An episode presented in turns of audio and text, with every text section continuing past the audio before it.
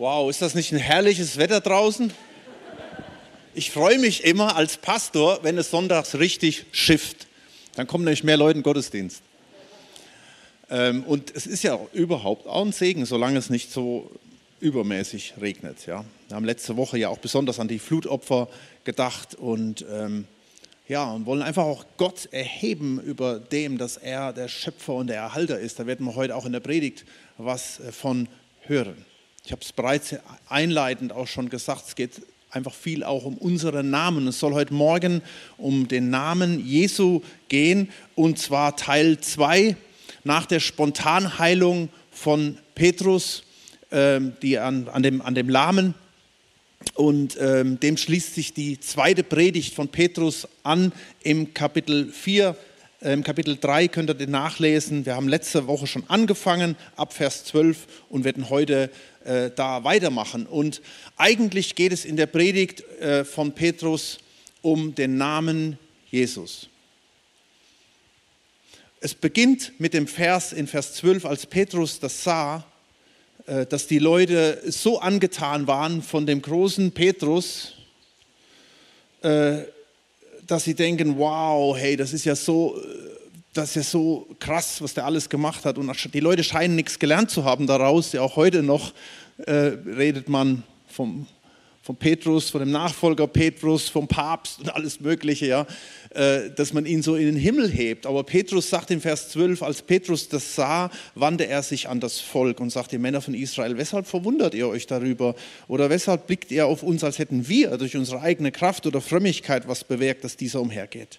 Und dann die Antwort im Vers 16, auf den Glauben an seinen Namen hin hat sein Name, der Name Jesu, diesen Heer stark gemacht, den ihr seht und kennt. Ja, der durch ihn gewirkte Glaube hat ihm diese volle Gesundheit vor euch allen gegeben. Und wie der Name Jesu Wirkung hat, das haben wir bereits letzte Woche gesehen an ein paar Stichworten. Und ich will nur noch mal zwei Punkte da zusammenfassen. Wir haben zum Beispiel gesehen, im Vers 13 heißt es, der Gott Abrahams und Isaaks und Jakobs, der Gott unserer Väter hat seinen Knecht, ja, Jesus als Knecht verherrlicht, ihr habt ihn ausgeliefert und habt ihn verleugnet vor Pilatus, als dieser ihn freisprechen wollte.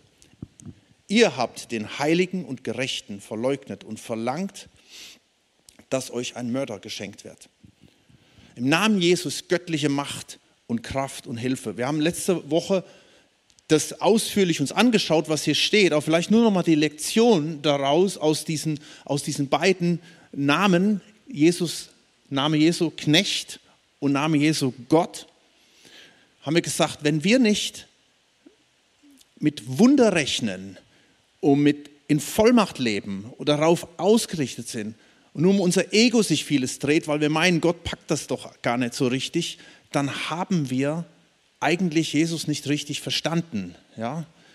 Auch wenn wir verhaftet sind in unserer Theologie, in unseren, in unseren Festlegungen, in unseren Überzeugungen, in unseren theologischen Festlegungen. Das war ja genau das, was Jesus ans Kreuz gebracht hat. Das waren ja überwiegend Fromme, die ihn abgelehnt hatten. Ja? Sie haben einmal nicht die Macht Gottes gesehen, die dahinter war. Auf der anderen Seite, Knecht, haben sie Jesus nicht so akzeptiert, wie er kam. Ja, sie haben mit einem anderen Messias gerechnet. Und wir haben letzte Woche gesagt, es ist so wichtig, dass wir uns einlassen auf das, wie Gott wirken will, wie er uns begegnet immer, wie, wie er sich in seiner Macht, in seiner Größe begegnet. Und lass uns offen sein dafür, dass er uns ja, dass er uns verändern kann und dass der Name Jesu wirklich Kraft hat. Dass es nicht nur was Religiöses ist, was wir mal singen, der Name Jesus und, und dann handeln wir anders. Ja. Dann haben wir gesehen, äh, Jesus als Autor. Das finden wir im äh, nächsten Vers, wo es dann heißt, den Fürst des Lebens, wo das Wort Autor steht eigentlich, finde ich super interessant, oder auch Ursprung, Initiator. Den Fürst des Lebens aber habt ihr getötet, Ihn hat Gott aus den Toten auferweckt. Dafür sind wir Zeugen. Oder auch Vers 18 nochmal, äh, dass Christus auf diese Weise alles erfüllt oder vollendet. Und wir haben, wir haben uns da Gedanken darüber gemacht, was das heißt, dass er der Autor, der Autor unseres Lebens ist, was das bedeutet. Und die Frage ist natürlich, ist er der Autor unseres Lebens? Ja, und wir haben das mit dem Buch verglichen. Gott will, will ein, ein, eine richtig, ein, ein Bestseller schreiben durch uns. Das ist History in unserem Leben. Er will einen Bestseller schreiben. Und das Beste ist, wenn wir ihm das überlassen und ihm immer wieder, und das bedeutet überhaupt Buße, immer wieder zu ihm zurückkommen und nicht, und nicht sagen, ich bin so und das ist gut so, sondern dass wir einfach sagen, Herr, verändere du mich. Das ist der Knackpunkt unserer Gesellschaft. In der Gesellschaft heutzutage, da rührt niemand an, ja, ja, jeden stehen lassen und lass mich in Ruhe. Ich will so leben, wie ich will. Aber der Punkt ist, das wird kein Bestseller. Der Bestseller wird es nur dann, wenn wir ihn ranlassen. Wenn er unser, ich habe so gedacht, unser Ghostwriter wird. Ja? Kennt ihr Ghostwriter? Das sind die, die halt eben anderen die Doktorarbeit schreiben. Ja? Und der andere tut sich dann sein Doktor davor oder so irgendwas, ja. Die Ghostwriter, die die eigentliche Arbeit machen und äh, die anderen, äh, die kleben dann ihren Namen oben drauf. Aber im, im, im Geistlichen möchte er, ich finde das Wort so gut, Ghostwriter, ja, Geistschreiber, in, in, er möchte durch seinen Heiligen Geist äh, unsere Geschichte schreiben. Es geht ihm nicht darum, dass er da überall seinen Namen hintut, aber uns ist es ein Anliegen, dass er Erde kriegt, weil im Grunde genommen, wenn wir so mit Jesus leben und wir, äh, wir erleben, dass dieses Buch ein Bestseller wird, dann geht es uns wie Petrus und dann sagen wir, Leute, was, was guckt ihr mich an? Schaut auf Jesus, er ist mein Ghostwriter. Ja, er ist der, der schreibt. Genau. Und das haben wir uns äh, auch angeschaut. Und jetzt kommen wir zum zweiten Teil dieser Predigt von Petrus. Da spricht er weiter im Vers 20.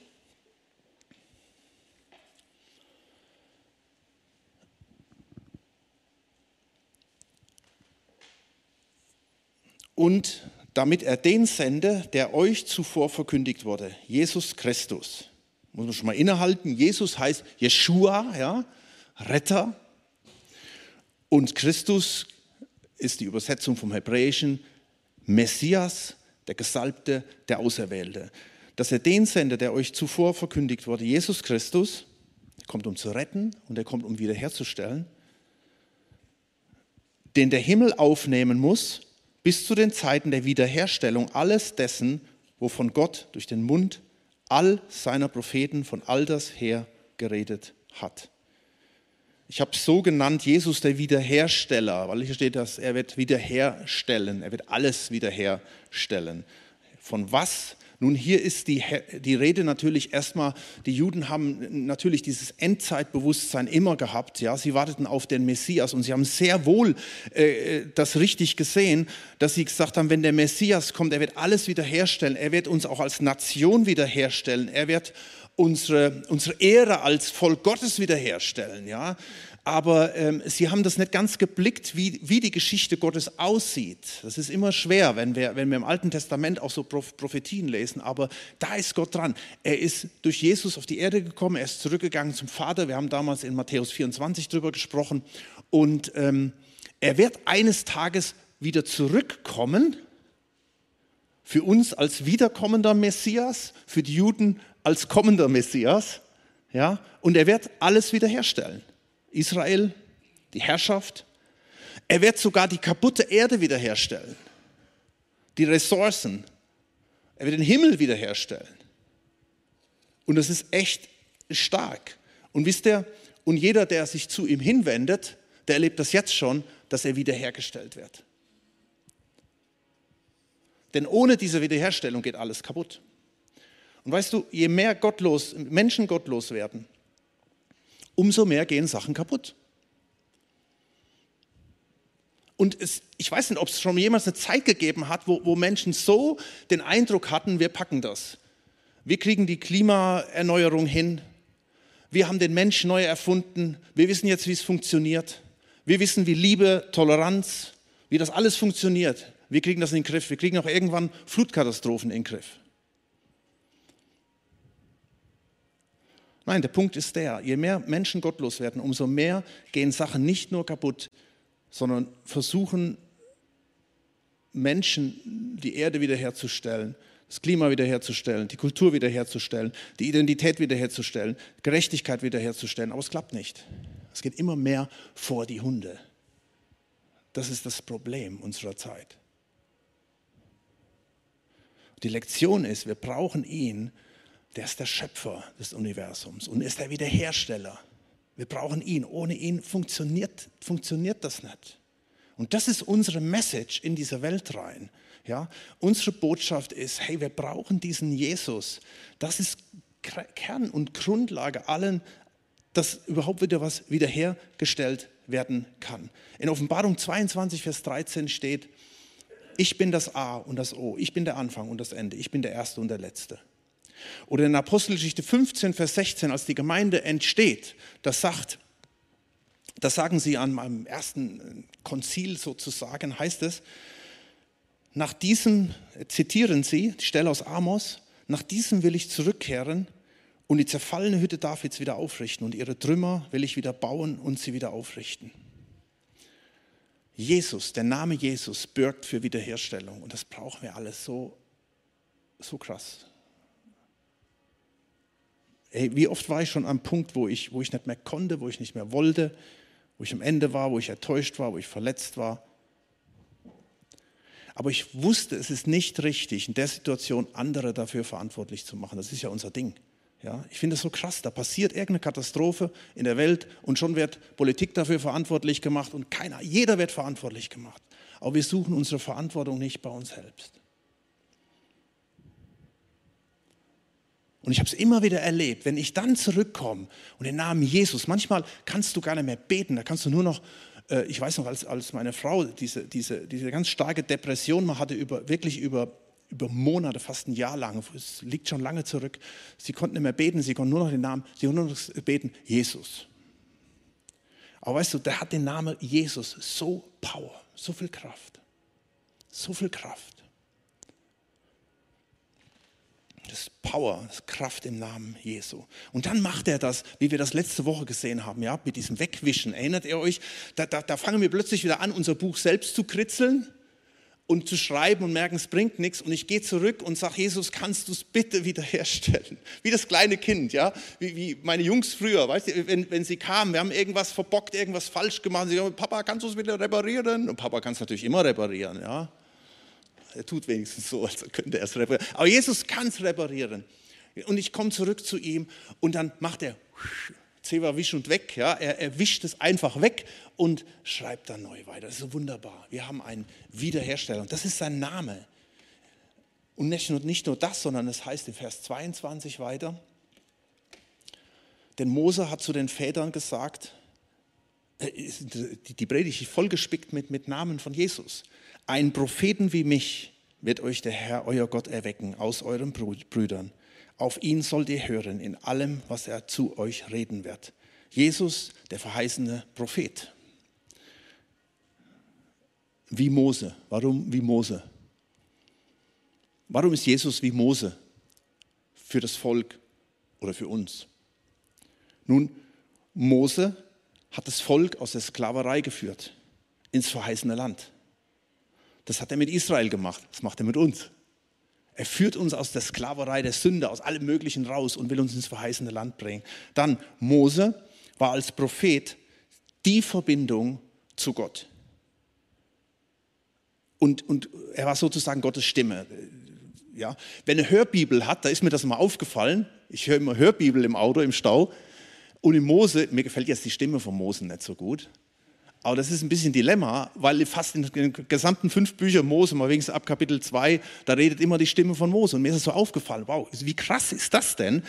Da, Mose redet und das ist Gott, Gottes Stimme. Auch Mose war ein Mensch wie wir, wie wir alle. Aber Mose war, war das Sprachrohr und, und Jesus ist wie Mose. Jesus kommuniziert mit uns durch seinen Heiligen Geist wenn wir mit ihm uns identifiziert haben. Und Mose wurde als Freund Gottes genannt, ja. Und durch Jesus, weil Jesus in uns lebt, sind wir auch Freunde Gottes.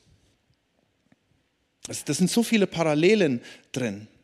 Und wenn du wirklich an seinen Namen glaubst, wenn wir das tun, und Glauben heißt auch so, so zu leben, ja,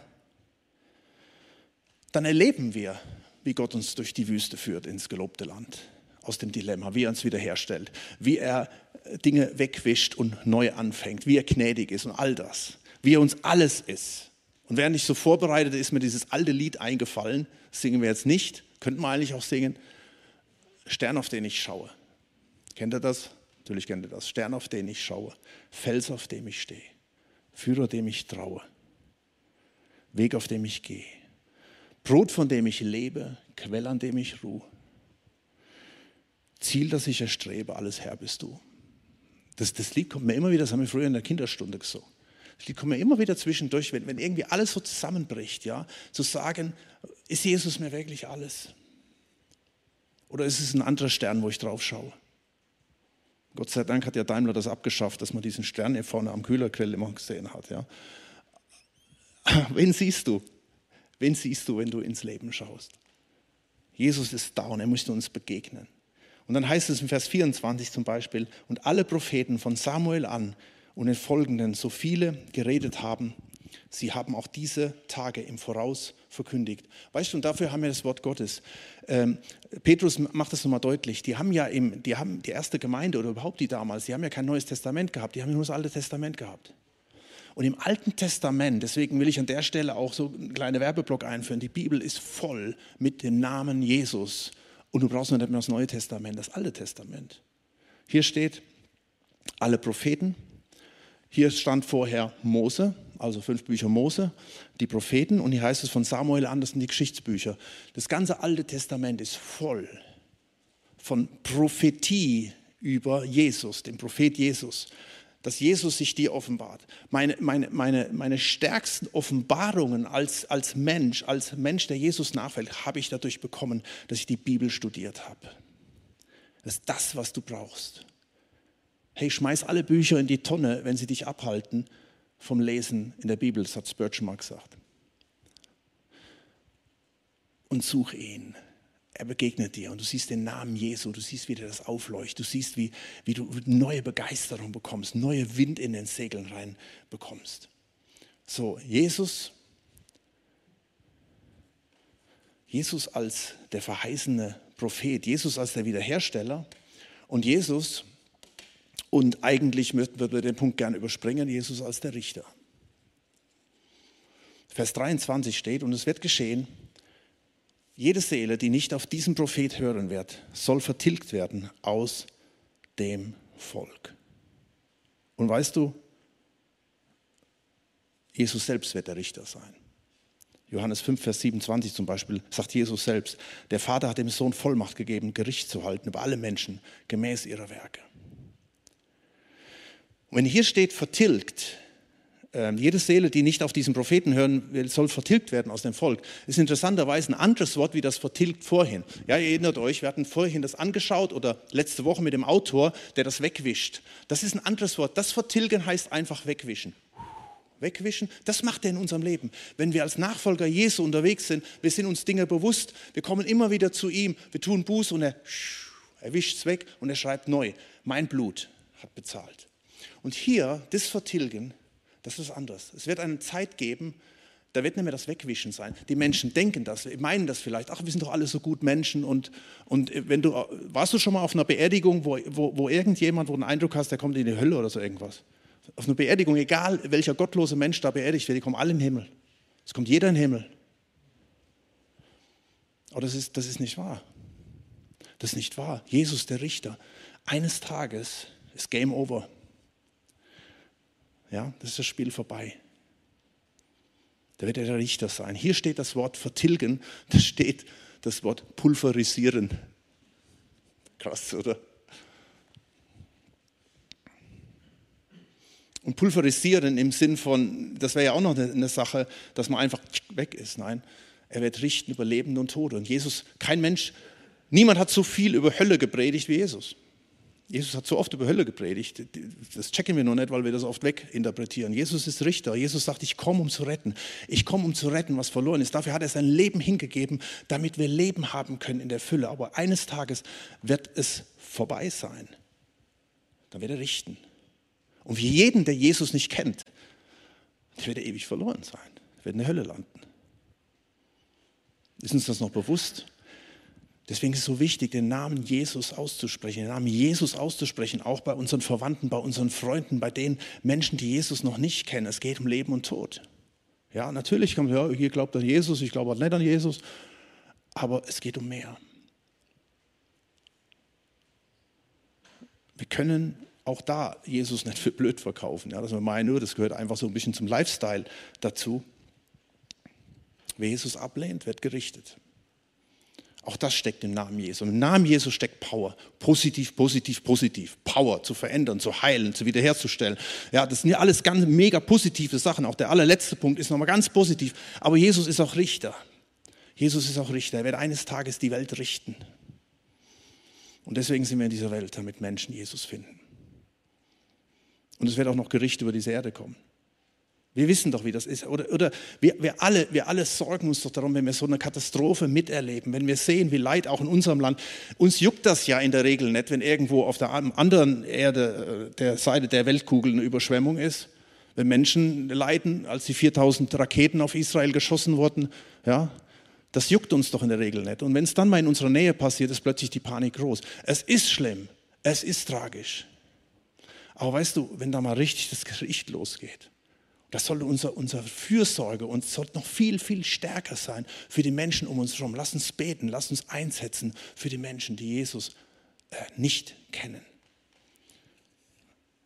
Aber das, das alles, das, das kann man eigentlich ausblenden, solange wir Jesus haben, solange wir ihn kennen. Und dann wissen wir, dieser letzte Punkt, dass Jesus Segen ist. Ihr seid Söhne der Propheten, heißt es in Vers 25, und des Bundes, den Gott mit unseren Vätern schloss, als er zu Abraham sprach. Und in deinem Samen sollen gesegnet werden alle Geschlechter der Erde. Euch zuerst hat Gott, also er spricht hier zu Juden, euch zuerst hat Gott, als er seinen Knecht Jesus erweckte, ihn gesandt, um euch zu segnen, indem man jeder von euch sich von seiner Bosheit bekehre.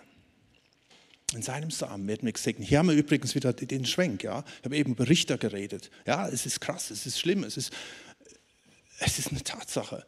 Aber weißt du, der Punkt ist ja, er will uns segnen, indem wir uns von unserer Bosheit bekehren. Es gab irgendwo einen Punkt in unserem Leben, da haben wir erkannt, wir sind Sünder, wir brauchen Vergebung.